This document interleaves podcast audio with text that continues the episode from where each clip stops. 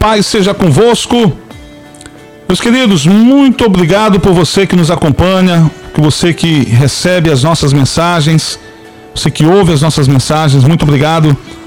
Que Deus possa abençoar você grandemente no nome do Senhor Jesus. Eu quero aqui ministrar uma palavra ao seu coração, à sua vida, que se encontra em João no capítulo 4, do versículo 13 em diante, quando Jesus tem um diálogo com uma mulher samaritana em um poço próximo a uma vila chamada Sicar. Em João capítulo 4, versículo 13 em diante, diz o seguinte: Jesus respondeu: Quem bebe desta água, logo terá sede outra vez. Mas quem bebe da água que eu dou, nunca mais terá sede. Ela se torna uma fonte que brota dentro dele e lhe dá a vida eterna. Por favor, Senhor, dê-me dessa água, disse a mulher. Assim eu nunca mais terei sede nem precisarei vir aqui para tirar água. Vá buscar seu marido, disse Jesus. Não tenho marido, respondeu a mulher. Disse Jesus: É verdade, você não tem marido, pois teve cinco maridos e não é casada com o homem com quem vive agora. Certamente você disse a verdade. O Senhor deve ser profeta, disse a mulher.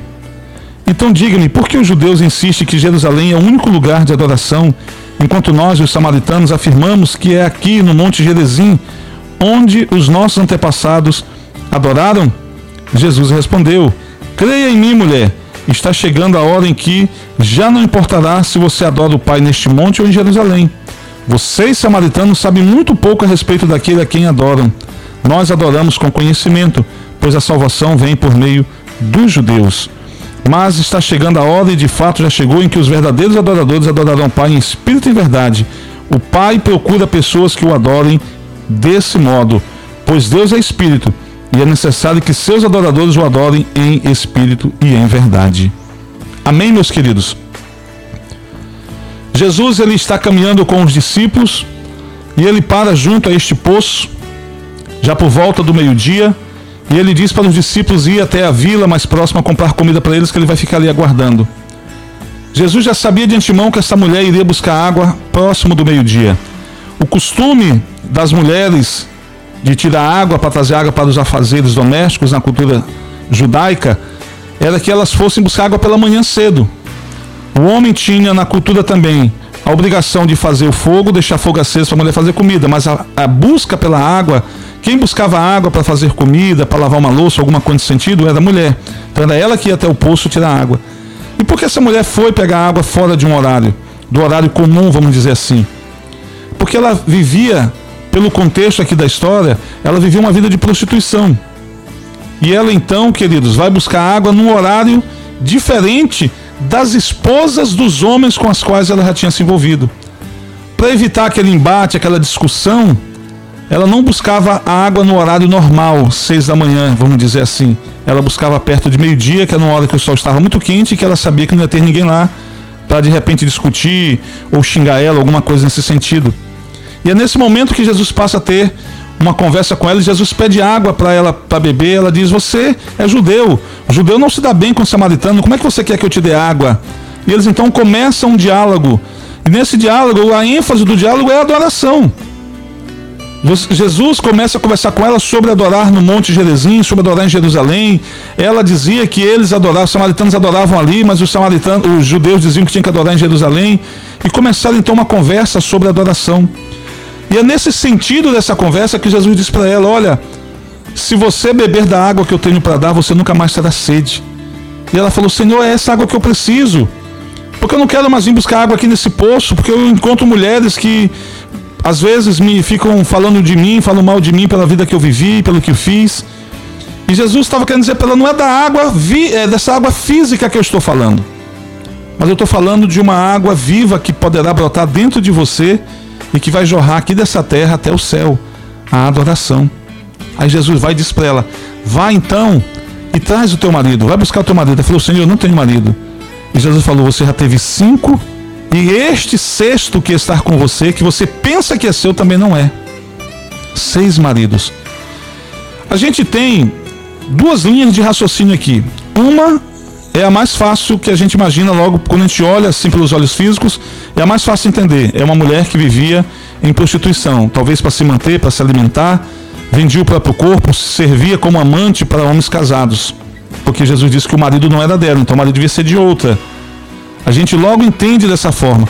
Mas há também, queridos, um texto que nos mostra em 2 Reis, capítulo 17, versículo 24 a 33, que nesse período Samaria havia sido invadida.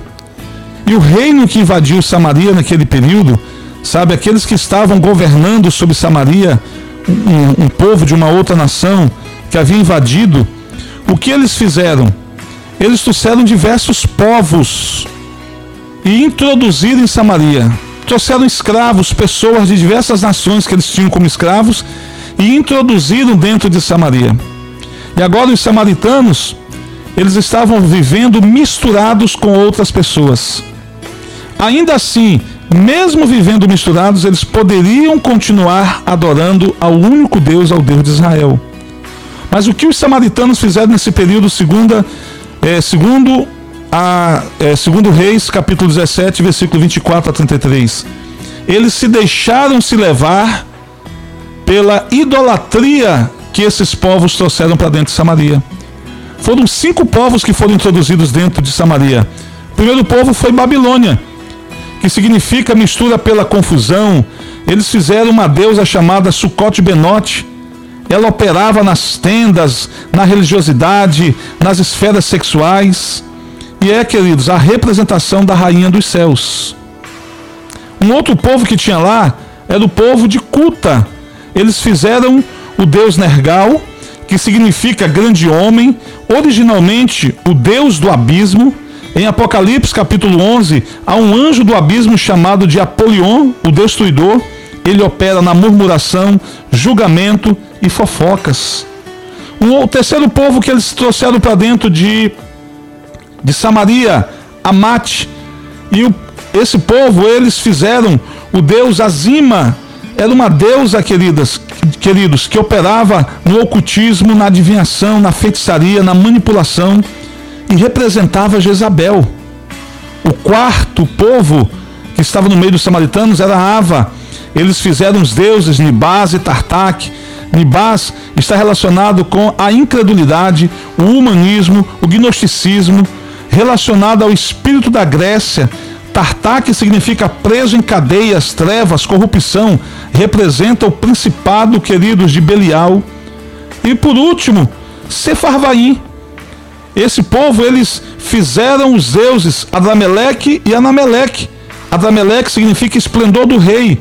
Está relacionado ao principado de Moloque e Baal. Vale ressaltar que Moloque é de Moloque que deriva a palavra Moleque e Moloque era um deus que os pais davam os filhos em sacrifício a esse deus, matavam os filhos no fogo a esse deus. Então, quando você chama uma criança de moleque, você está dizendo, você está destinado a ser queimado no fogo do inferno. Então, não use mais essa palavra. E, queridos, Anameleque denota a pobreza do rei. Esta é a figura de Mamon. Cinco povos foram introduzidos em Samaria.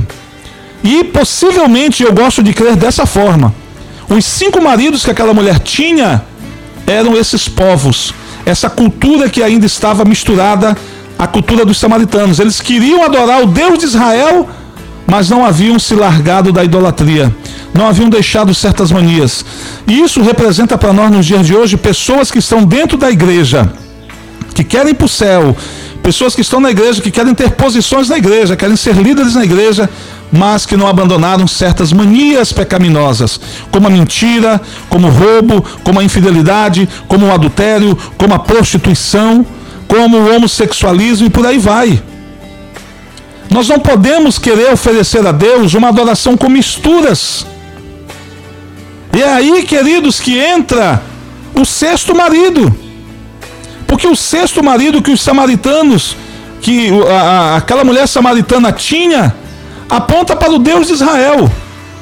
Eles achavam que estavam adorando ao Deus de Israel, que estavam servindo ao Deus de Israel, mas Jesus disse que não, esse, esse marido não é de vocês. Porque Deus não será nosso enquanto nós estivermos buscando Ele com misturas. Deus jamais se manifestará na nossa vida quando nós, queridos, estivermos buscando Ele e estivermos fazendo a nossa vontade ao mesmo tempo. Não tem como, e olha que a conversa leva para o lado da. continua no, no, no, no item de adoração.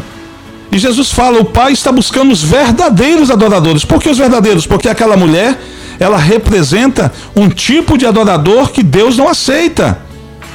Alguém que quer levantar mãos santas a Deus, mas essas mãos não são santas, estão manchadas com pecado. Nunca se esqueça, queridos, que o que chama a atenção de Deus no homem é o caráter desse homem. O caráter transformado, regenerado, transformado pelo poder de Deus. Você pode ter sido a pior pessoa do mundo. O mundo nunca vai esquecer quem você foi. Mas no momento em que você aceitou Jesus, que você recebeu Jesus, que você se converteu, você tem a obrigação de viver debaixo de uma natureza divina, de ser guiado pelo Espírito Santo de Deus e de viver como uma nova criatura sem pecados, sem enganos, sem palavras de duplo sentido. Você é a mesma pessoa na frente da esposa, do esposo, do pastor, da pastora, na frente do seu chefe, como longe dos olhos de todo mundo, você é a mesma pessoa. Até porque eu tenho dito sempre que o melhor momento para você provar sua santidade para Deus é quando você está sozinho. Mas o que nós temos hoje em dia? Pessoas oferecendo uma adoração misturada. Não é uma adoração pura Pessoas acham que só cantar é adorar. Mas o adorador, queridos, ele adora Deus é com seu estilo de vida. Não é quando ele está em cima do altar cantando porque tem uma voz bonita. Não é quando ele está em cima do altar pregando porque ele tem conhecimento da palavra. O adorador ele honra a Deus com a forma como ele vive. O altar, queridos, a igreja, eu digo, na, eu digo sempre na minha igreja, ali é o nosso lazer. Está ali servindo a Deus dentro da igreja, louvando, é o nosso lazer. Assim como as pessoas têm no final de semana um lazer de ir para uma praia, de jogar uma bola. O nosso lazer, não me leve a mal. O nosso lazer, o nosso prazer está ali. Mas o nosso trabalho a Deus, a nossa vida com Deus, não conta naquelas duas ou três horas que a gente passa dentro da igreja, é, presente em um culto, mas é fora da igreja.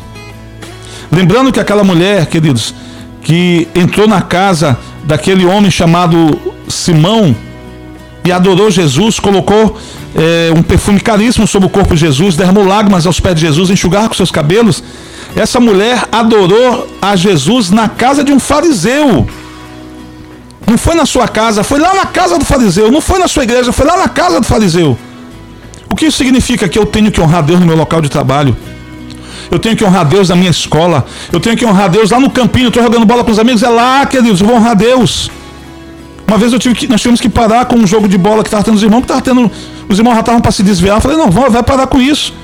Era para ser um lazer, de repente virou já bagunça, não, vai parar. E aí parou agora que estão voltando, se converteram lá, se reconciliaram, vamos dizer assim, e voltaram a jogar. Mas, queridos, entenda uma coisa. Aonde eu estiver, não é que eu vá me ajoelhar, levantar a mão para o céu e ficar orando e esquecer do que eu fui fazer ali. Não. Mas eu tenho que honrar Deus com a minha postura, com as minhas palavras, com o meu caráter. Eu tenho que honrar a Deus. As pessoas precisam olhar para nós e elas precisam enxergar Deus em nós. Eu trabalho num banco e esses dias eu atendi uma senhora que ela disse assim: eu estava rezando para que eu caísse na sua mesa. Quando a, senha, quando a minha senha fosse chamada, eu caísse na sua mesa. Porque eu olhava para o Senhor e eu sentia paz. Eu sentia algo dentro de mim que dizia: aquele homem vai resolver o meu problema. Eu sentia, eu olhava para o Senhor e eu sentia muita paz. E queridos, eu não estou aqui para me gloriar, não estou aqui para me exaltar. Mas a gente precisa viver o que a gente prega. E graças a Deus a gente procura honrar o nome do Senhor em todos os lugares. Quem me conhece pessoalmente sabe que eu sou uma pessoa extrovertida, eu tenho sangue paraibano, gosto de rir, de brincar. E a gente sempre está brincando, sorrindo, mas as coisas de Deus nós levamos a sério.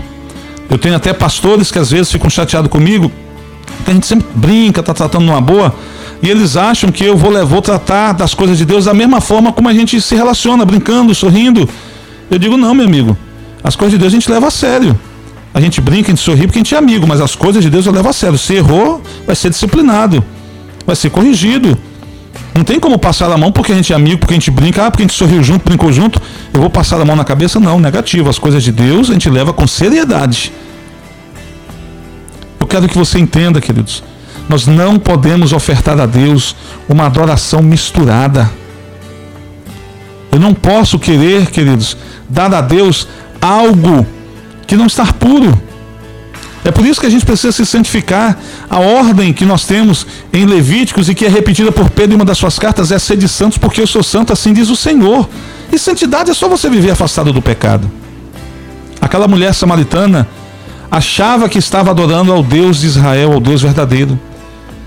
Mas eles tinham ainda nas suas casas hábitos, atitudes, talvez até objetos que ainda lembrassem a idolatria de todos aqueles povos que foram introduzidos no meio dos samaritanos.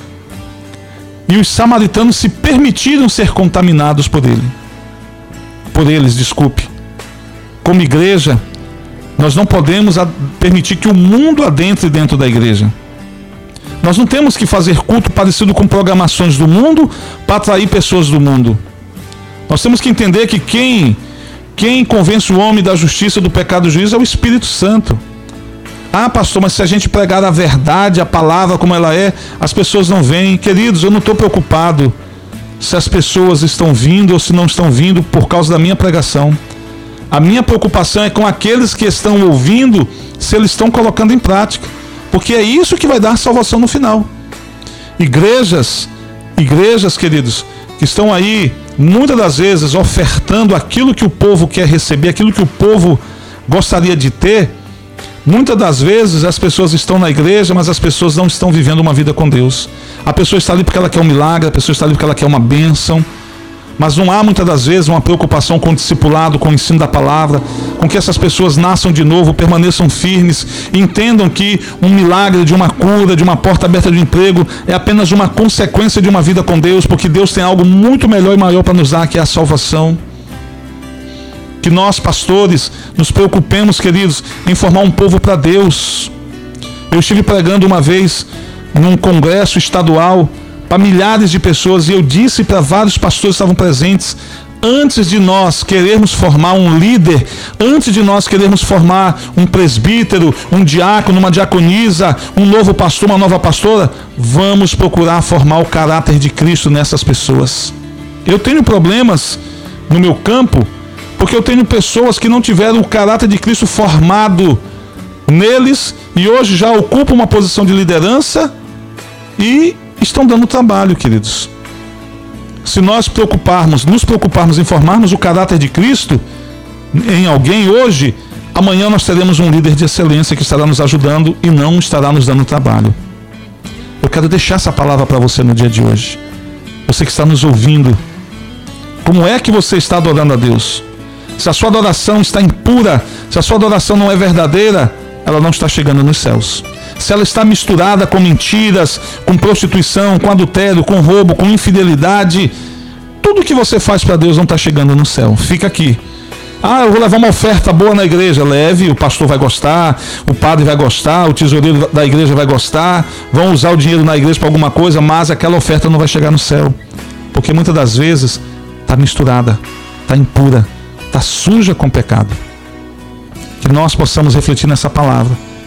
Os cinco maridos que Jesus relacionava com aquela mulher, apontou que aquela mulher tinha, não necessariamente eram cinco homens que ela pudesse ter tido na vida, mas pode ser, e eu acredito que seja, os cinco povos que trouxeram idolatria para dentro de Samaria e eles se contaminaram.